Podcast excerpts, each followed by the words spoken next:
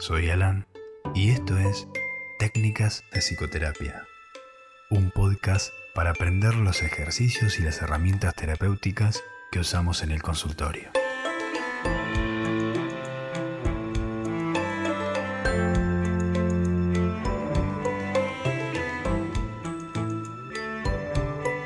Bienvenidos. Bueno, bienvenido de nuevo a Técnicas de Psicoterapia.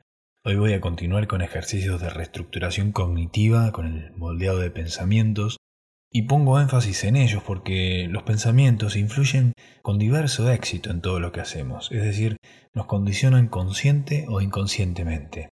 Y para este episodio voy a desarrollarte un ejercicio que inventé para un paciente donde integré la técnica de defusión con un concepto que se denomina flexibilidad psicológica el cual te entrena para actuar en el momento presente ante situaciones del futuro vividas con ansiedad.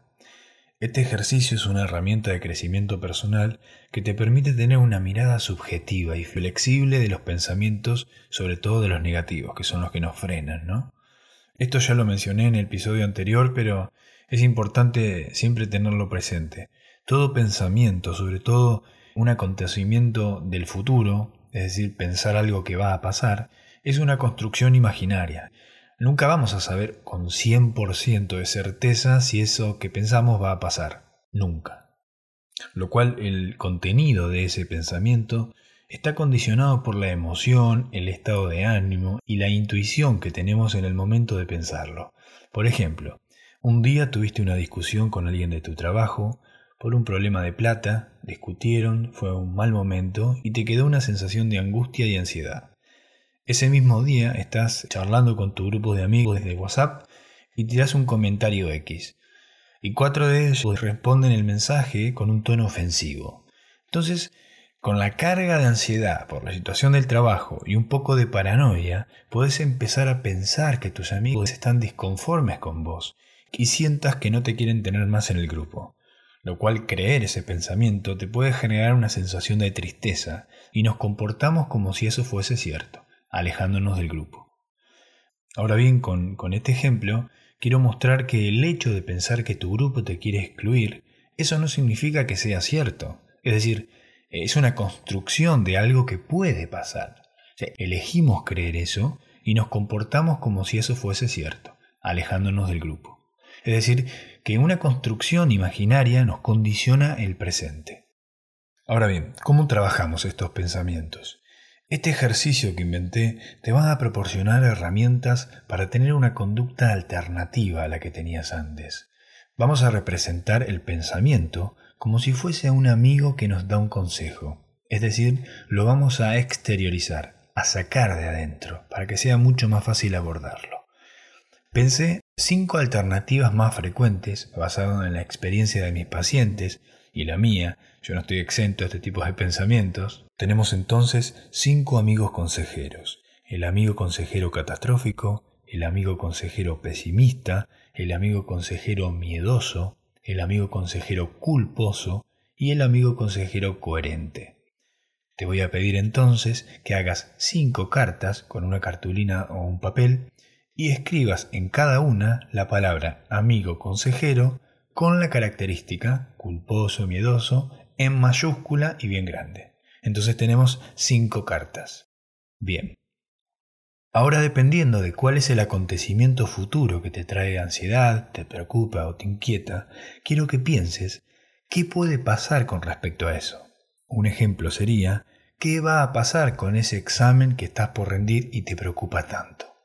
Una vez que pensaste qué va a pasar, quiero que pongas todas las cartas de los amigos consejeros frente tuyo en una fila horizontal y te voy a pedir que pienses en qué carta se ajusta más el tipo de pensamiento que tuviste.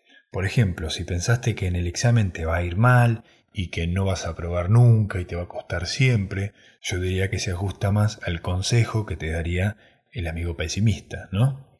Si pensaste que si a ese examen lo reprobás, te vas a morir y tienes que dejar la facultad y es todo un drama, se ajusta más al consejo de un amigo catastrófico. Si pensaste que te da miedo el examen porque los profesores son muy malos y te da miedo que te traten mal, se ajusta más al consejo de un amigo miedoso. Una vez que señales la carta que se ajusta a tu pensamiento, te voy a pedir que completes lo que te dirían los demás amigos consejeros sobre eso. ¿Qué te aconsejaría un amigo catastrófico, un amigo miedoso, un amigo pesimista, un amigo culposo y un amigo coherente? Un amigo coherente podría aconsejarte que para ese examen te estuviste preparando, estuviste estudiando relativamente bien, y que no sabes cómo te va a ir, pero que trates de hacer lo mejor que puedas. Y así, completando todos los consejos de los respectivos amigos. Entonces, ahora tenés cinco consejos diferentes sobre un mismo acontecimiento. Ninguno de los cinco amigos consejeros tiene la verdad absoluta. Es solo eso, un consejo. Entonces, ¿por qué elegís creerle a uno? ¿Por qué tenés ese consejo como una verdad absoluta?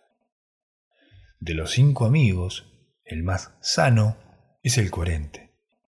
Entonces, este ejercicio te ayuda a ver con más claridad cómo te condicionás con una creencia, lo cual es más fácil cambiar de perspectiva y quedarte con la opinión de tu amigo consejero coherente. Al principio, cuesta usar las cartas para cada pensamiento, porque bueno, hay que hacer todo un ejercicio, pero es como aprender a andar en bici. Una vez que ya aprendes la técnica, lo vas a empezar a hacer mentalmente.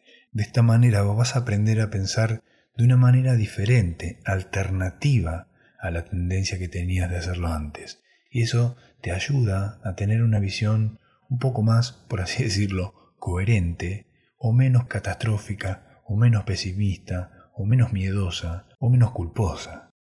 Espero que la practiques y que logres la habilidad de moldear cómo pensás para no condicionarte con el presente. Bueno, eso es todo por hoy. Espero que te haya servido. Hasta la próxima.